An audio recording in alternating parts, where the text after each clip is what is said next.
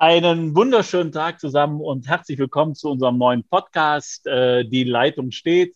Mein Name ist Ulrich Becker, ich bin Chefredakteur der Südwestpresse und heute gibt es ein Duo, denn an der, am anderen Ende der Leitung sitzt in Ravensburg Henrik Roth, Chefredakteur der Schwäbischen Zeitung und heute ohne Uli Kiesewetter, weil er verhindert war. Deshalb lass uns direkt in Medias Res gehen, also in die Dinge selber. Lass uns über die jetzige neue Landesregierung sprechen. Ja, und das würde ich sehr gerne, weil das Personal steht jetzt. Grün-Schwarz war ja klar, aber jetzt ist das Personal benannt worden und ich finde, es gibt da ein paar ganz, ganz erstaunliche Erkenntnisse. Erkenntnis Nummer eins, Thomas Strobel von Susanne Eisenmann finde ich sehr unfreundlich aus dem Amt gedrängt, aber loyal und ruhig geblieben hat es geschafft, dass das oder dass sein Teil des Kabinetts weiblicher geworden ist. Drei zu zwei, drei Frauen, zwei Männer ja. und sehr jung, die gesamte Spitze. Die äh, Generalsekretärin, 33 Jahre alt, die neue Isabel Huber, Manuel Hagel, Fraktionschef. Jetzt muss ich selber nochmal nachdenken. Ich glaube 35. Ich möchte dem äh, jungen Herrn Hagel da nicht Unrecht tun. Aber er hat Frau Gentges, Frau Gentges als Justizministerin 49 ist auch noch nicht das alte Eisen. Genau. Also, also da hat sich wirklich, einiges getan. Ja, also er hat ein, ein junges Team berufen und ich finde, ähm, das hat er wirklich nicht schlecht gemacht, weil er ja fast so ein wenig abgeschrieben war. Susanne Eisenmann hat damals übernommen und man dachte, gut, davon erholt sich Thomas Strobel nicht mehr. Hat er aber. Und wer sich nicht erholt hat und jetzt wirklich raus ist, ist unser lieber Ex-Spitzenkandidat Guido Wolf, der nicht mehr in der Regierung ist.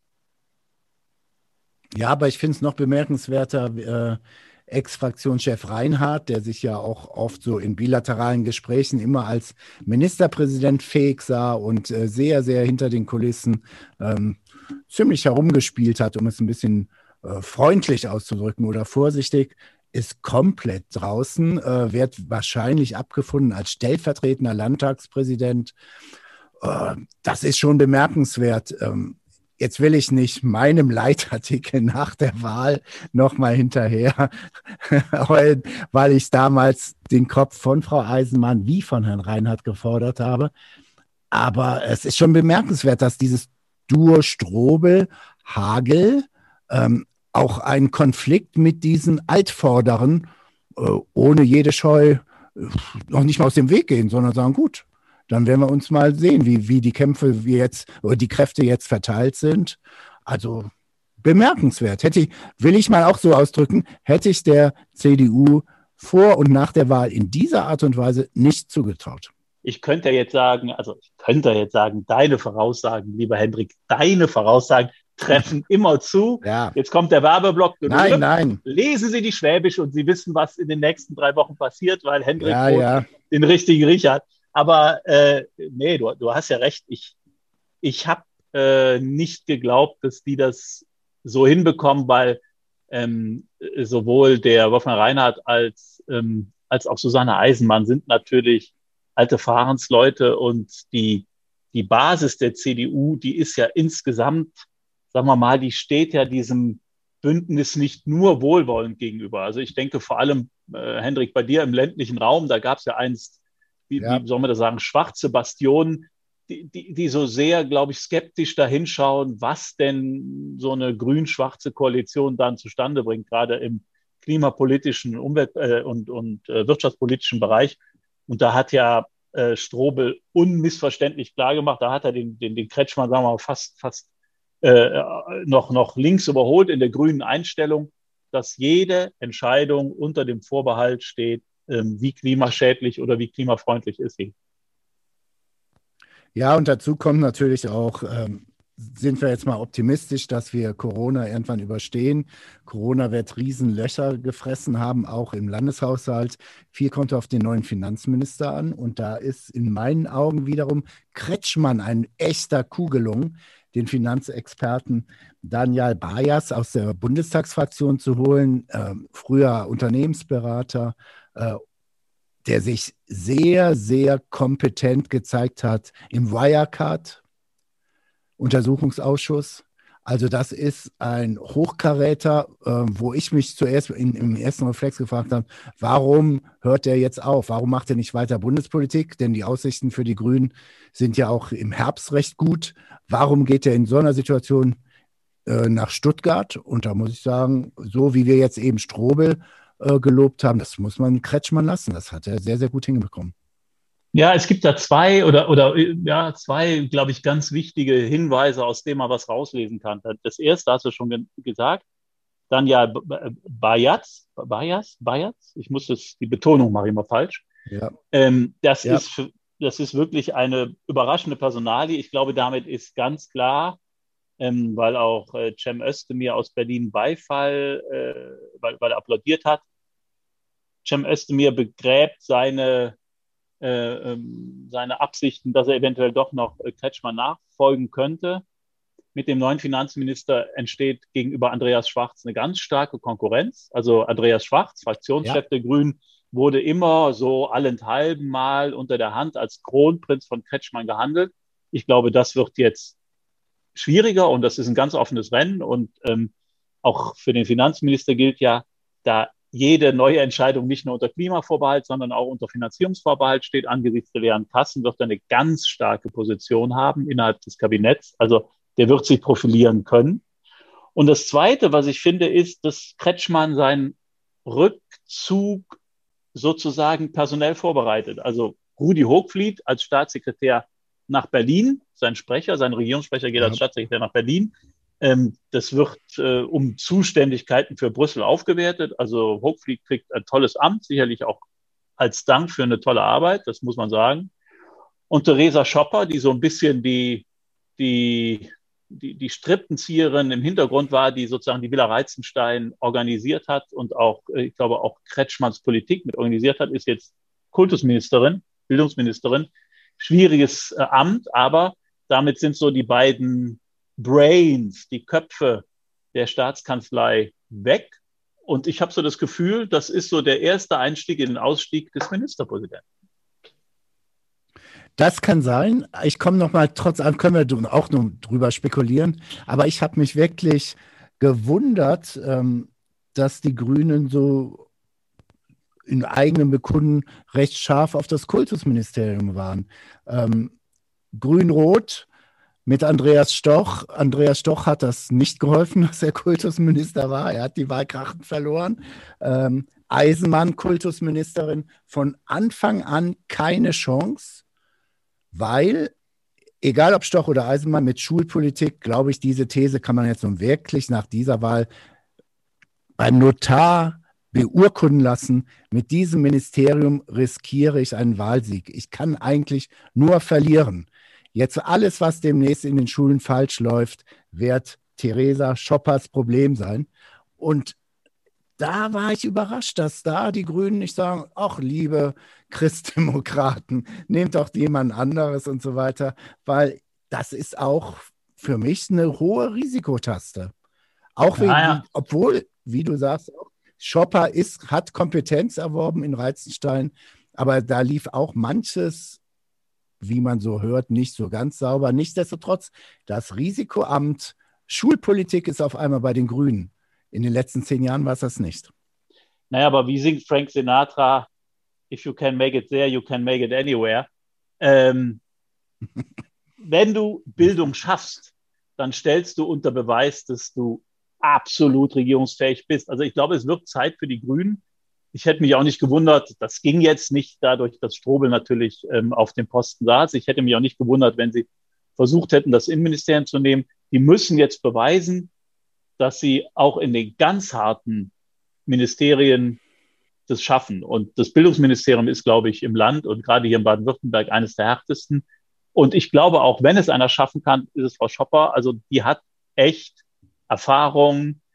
Die ist sehr, ähm, glaube ich, ja, präsent, die, die kann mit Menschen. Ich, ich glaube, wenn es jemand kann, schafft die das. Ja, das ist ja zum Beispiel im Vergleich zu Frau Eisenmann. Frau Schopper hat Empathie für die Leute gegenüber und ich glaube, wird auch bei ihm, ist wirklich dialogfähig. Aber ich habe eine andere kleine Achillesferse. Wir wären doch keine Journalisten, wenn wir das alles nur bejubeln würden, sondern wir suchen doch jetzt schon, wo gibt es in Zukunft ein paar Schwierigkeiten. Und dann gucke ich auf das neue Infrastrukturministerium. Hm. Und da hm. haben wir die Frau Rasavi. Die Frau Rasavi ist die Gegenspielerin seit Winnie Herrmann unser Verkehrsminister bei der CDU nicht wohl, nicht besonders wohl gelitten, um es sehr freundlich auszudrücken, ähm, hat sich mit Frau Rasavi in den in vielen Jahren, zumindest bei rot-grüner Regierung, sehr gefetzt. Und Frau Rasavi, glaube ich, ist schon mit allen Wassern gewaschen. Sie ist eine alte Vertraute des ehemaligen Ministerpräsidenten Mappus. Und die trifft jetzt so Minister zu Minister auf Augenhöhe zu Winnie Herrmann. Ich glaube, wir kriegen in den nächsten Jahren als Journalisten, müssen wir uns auch da vielleicht bei Ministerpräsident Kretschmann bedanken. Er sorgt dafür, dass unsere Büros in Stuttgart genug zu tun haben und es dürfte ganz kurzweilig werden. Ja, ich glaube auch, da gibt es so Sollbruchstellen. Also du hast schon genannt, äh, zwischen, zwischen Winne Hermann, der uns ja Gott sei Dank gehalten bleibt, weil sonst wäre die, der Unterhaltungsfaktor dieser Koalition wäre erheblich geschmälert wenn Winne Hermann nicht mehr dabei wäre. Aber ähm, ich glaube auch zwischen Frau Rasavi und Frau Tekla äh, äh, äh, Walker, Walker, Walker, Walker, Walker, ähm, ich glaube Walker, Walker, ja. ähm, Umwelt, Klima, Energiewirtschaft und dann Landesentwicklung, Wohnen, auch da laufen Sollbruchstellen, ja. wo ich glaube, dass, ähm, dass da ein ganz schöner Streit entstehen könnte und ähm, das muss man ja sehen, die können die ersten zwei Jahre gedeihlich zusammenarbeiten, ohne dass viel passiert. Aber dann muss die CDU sich profilieren, wenn sie nicht in der, sagen wir mal, in dem Merkel-Paradox landen will. Wir machen gute Politik, werden mhm. aber vermutlich so umarmt, dass wir am Busen ersticken. Also müssen sie sich dann befreien. Und das, glaube ich, wird so ab dem dritten Jahr ein Punkt, dass die versuchen werden, sich stärker zu profilieren. Und da, glaube ich, werden wir als Journalisten äh, Konflikte sehen, weil äh, Friede, Freude, Kretschmann und Eierkuchen wird am Ende nicht reichen, um sich beim, beim Wähler wieder nach vorne zu bringen.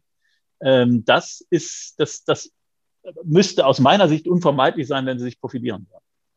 Ich bin komplett bei dir und in demselben Zusammenhang muss ich aber auch sagen, bis September werden wir eine wunderbare, sich herzende äh, Kabinettsmannschaft haben, denn ähm, bis zum Tag der Bundestagswahl muss ja jetzt der Bundesrepublik, der Republik im Ganzen gezeigt werden, grün-schwarz oder schwarz-grün, die können miteinander.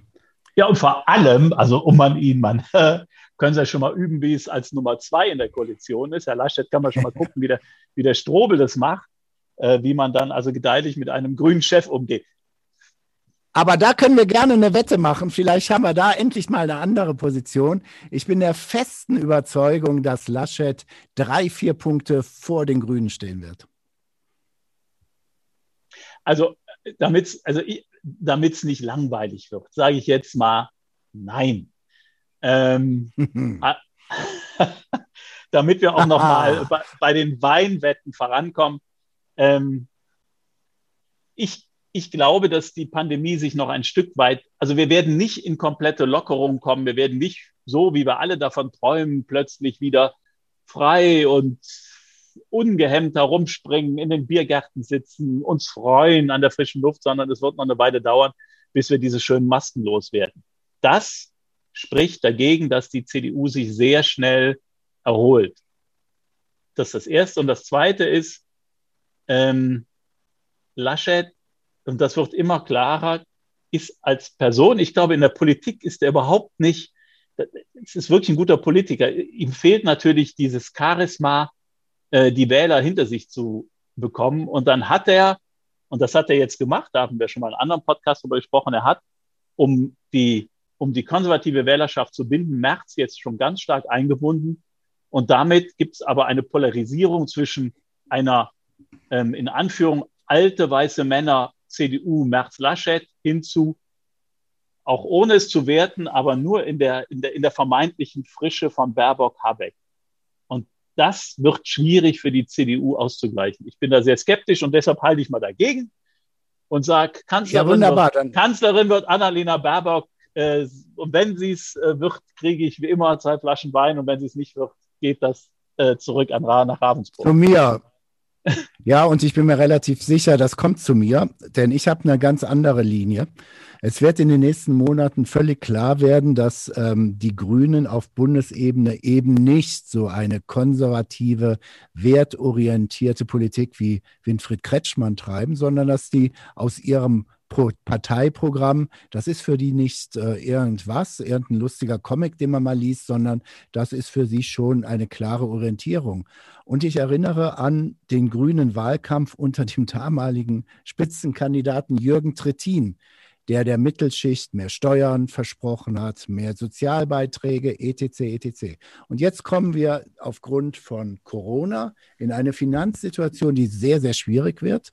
Und da wird dann auf einmal die Partei, die ganz klar in der Mitte gewinnen muss. Denn Winfried Kretschmann hat ja diese Wahl in Baden-Württemberg in der Mitte gewonnen und nicht irgendwo zwischen Linken und der SPD dann wird es recht schwierig, wenn dann auf einmal die Leute, die auch hier, meinetwegen im, in meinem Verbreitungsgebiet bei dir oder auch in Stuttgart gesagt haben, Winfried Kretschmann steht für eine pragmatische, seriöse Politik, die werden sich dann auch fragen, aha, jetzt wollen sie mit den Steuern das und dieses machen, jetzt wollen sie das und jenes machen.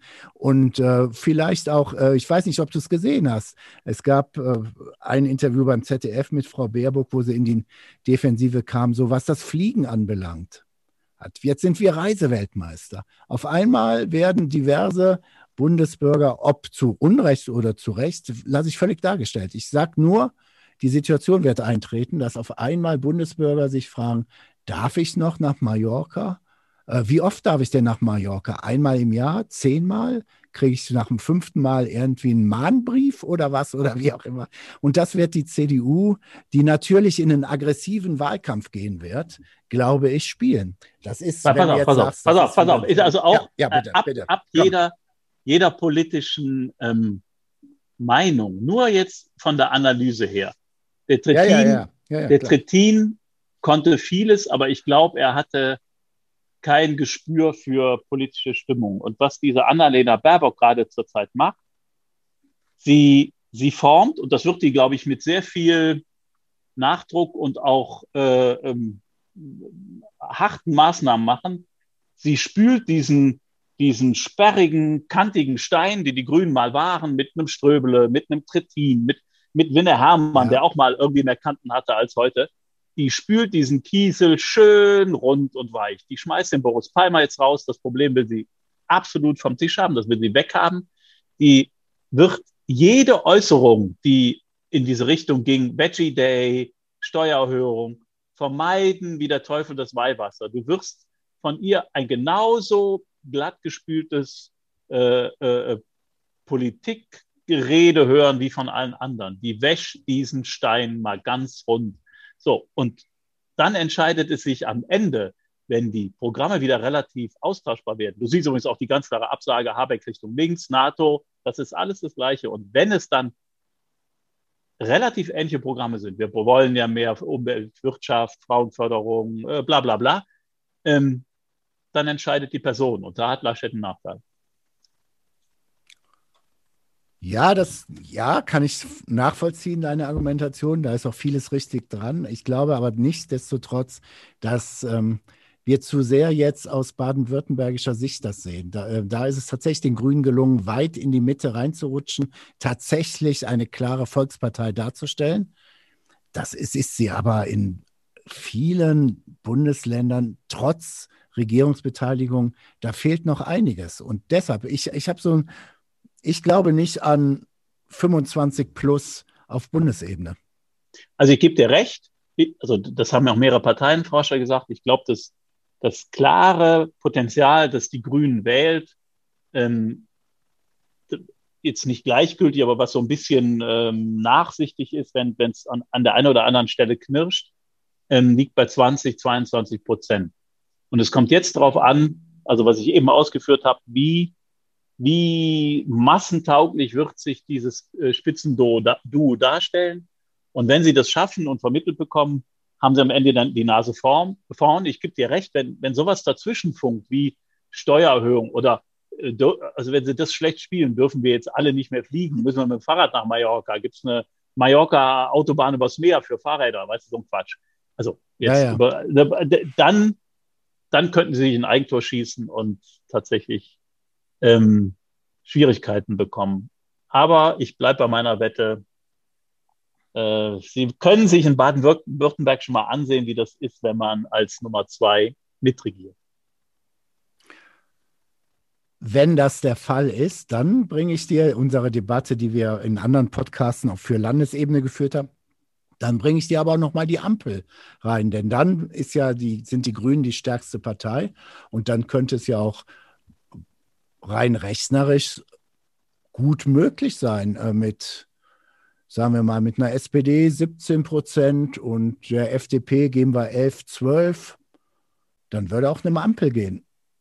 Na gut, 17 Prozent Das wäre SPD natürlich. ist optimistisch. Ja, ja, gut. Das mag sein, aber ich, gut, selbst gehen wir runter auf 15 Prozent. Ich glaube, die FDP wird ein recht gutes Ergebnis reinfahren. Aus verschiedenen Gründen oder ich sage sogar trotz Christian Lindner werden sie ein gutes Ergebnis reinfahren, weil sie äh, hinter Lindner eine relativ, finde ich, gut aufgestellte zweite Reihe haben will sagen, viele, die nicht genau wissen, wen sie wählen sollen, wählen dann vielleicht am Ende des Tages FDP und zwar auch mit einer Position zu sagen, ach, die können eigentlich auch ein gutes Korrektiv innerhalb einer Ampel sein. Also das sind nicht so, so die zwingend Wirtschaftsliberalen, sondern vielleicht auch die Bürgerrechtsfreunde, noch ein paar Linksliberale, die was mit der FDP noch zu verbinden wissen. Dann sind wir Ja. auf einmal bei einer Ampel. Ich kann dir auch nicht ganz Unrecht geben, weil die Ampel war ja hier in Baden-Württemberg, die ist ja nicht klar, sondern auch recht knapp gescheitert, gerade weil die grüne Basis ja gesagt hat, also wir wollen nicht mehr mit der CDU, wir wollen dann äh, doch mit lieber mit mit einer mit einer SPD und einer ähm, FDP da ins Rennen gehen. Ähm, wenn die wenn die wenn die das gut spielen und ich glaube beide Parteien sowohl Scholz äh, also äh, Parteispitzen oder Spitzenkandidaten sowohl Scholz als auch Lindner werden viel tun, um in die Regierung gelangen zu können. Und ähm, da hast du natürlich recht. Also das Potenzial der beiden liegt auf jeden Fall bei 28 Prozent etwa. Und dann würde ja eine jetzt nach den jetzigen Umfragen sogar schwach abschneidende grüne Ja. Partei, würde das ja zusammen locker reichen Ja. äh, mit, mit den dreien. Also, aber dann wäre Frau Baerbock immer noch Kanzlerin, immer noch gewonnen. Ja, geschenkt. Aber die kleine, kleine Frage, um weil wir so schön spekulieren, würde das denn Christian Lindner mitmachen? Naja, Christian Lindner hat ja diese FDP in ein, ein, ein, ein richtiges Tief rein manövriert ähm, durch seine Absage nach der letzten äh, Bundestagswahl an die Ampel. Ähm, äh, nicht an die Ampel, sondern an äh, Ähm, äh, Schwarz, Grün, Gelb. Also Jamaika. Jamaika, Entschuldigung. Also Ampel, Jamaika, Deutschland, wieder nochmal die Farben durchgehen. Ampel, Jamaika, Ja, ja. Also an die Absage an Jamaika. Und er hat jetzt ja unerwartet relativ äh, Rückenwind. Das kommt auch, glaube ich, daher, dass er zu Corona eine relativ äh, liberale Haltung einnimmt, also versucht, die Grundrechte zu stärken. Ähm, bei Lindner ist es ähnlich wie das bei Rühlke jetzt äh, vor, vor wenigen Wochen war. Ich glaube, Lindner weiß, dass er im Grunde 2025 nochmal als FDP-Vorsitzender, er hat jetzt geäußert, er will das unbedingt, aber ich glaube, seine Chancen wären dann sehr schlecht. Also er muss performen und gewinnen. Und das heißt, Lindner wäre nach der letzten Jamaika, äh, nach dem Jamaika-Desaster, er wäre sehr geschmeidig. Und geschmeidig kann die FDP. Das wissen wir seit 1982. Geschmeidig kann die FDP. Da bin ich bei dir und weil wir eben ja schon über Ämter gesprochen mit, haben, mit Sollbruchstellen und allem Möglichen, unter einer Kanzlerin Baerbock könnte Lindner eigentlich das Amt nehmen, was die FDP immer, immer sehr gepusht hat und auch im Vergleich zum Beispiel zum heute amtierenden sozialdemokratischen Außenminister sehr, sehr gut gemacht hat. Sprich, er könnte sich nochmal richtig schön profilieren als Bundesaußenminister. Lindner hat überhaupt keine Expertise, was Außenpolitik anbelangt, aber das stört doch dann gar nicht. Also er das es, der, ne? der hatte Guido, Guido Westerwelle hatte das auch nicht, aber Ne? ähm, ich glaube, also erstens lassen wir mal den Heiko Maas in Ruhe, ja. Also der wird auch gebasht. Ich weiß gar nicht, das hat er echt nicht verdient. Doch, das hat er verdient. Ich halte, ich halte ihn für den wirklich inkompetentesten Außenpolitiker schlechthin, den man auch bei jedem, wenn man ihm ins Gesicht schaut, merkt, er hat überhaupt keinen Bock zu diesem Job. Okay, also ich glaube, da haben wir eine eindeutige Meinung. Ja. Also du hast eine eindeutige Meinung, Ja. nicht ich unbedingt. Ja, aber sicher, der, der Lindner, ähm, das, das wäre schon einer. Wo, wobei, er hat ja dann einen starken Gegenspieler. Ich glaube, der Mensch, der bei den Grünen am allerliebsten, liebsten, liebsten Außenminister werden würde, damit der Erdogan endlich mal sagen kann, was er für ein Vollidiot ist, ist Cem Özdemir. Ja, ich aber glaube, das, da würde der das wird ja nicht bei Baerbock. das kann ja nicht werden bei Baerbock. Also der Cem, der Cem Özdemir muss darauf hoffen, dass die Grünen ein Prozent hinter der CDU sind. Dann ist er in meinen Augen gesetzt als Außenminister. Auch eine interessante These. Das ist eine echt interessante These. Die, die, ist, Tja. wirklich, die ist wirklich steil. ja, gut. Wir werden es sehen. Wir werden es sehen. Sehr ja, schön. was gibt's sonst? Also ich würde sagen, für heute wollen wir auch unsere Hörer nicht weiter malträtieren. Ähm, Ja, wir waren können dem FC Bayern München gratulieren, aber das. Nö, tue ich nicht. Mich interessiert kein Fußball mehr. Okay, dann lassen wir Fußball an dieser Stelle ruhen und verabschieden alle Hörerinnen und Hörer in eine wunderbare Woche. Wir melden uns alsbald. Alles klar. Bis demnächst. Ciao, ciao. Ja, ciao.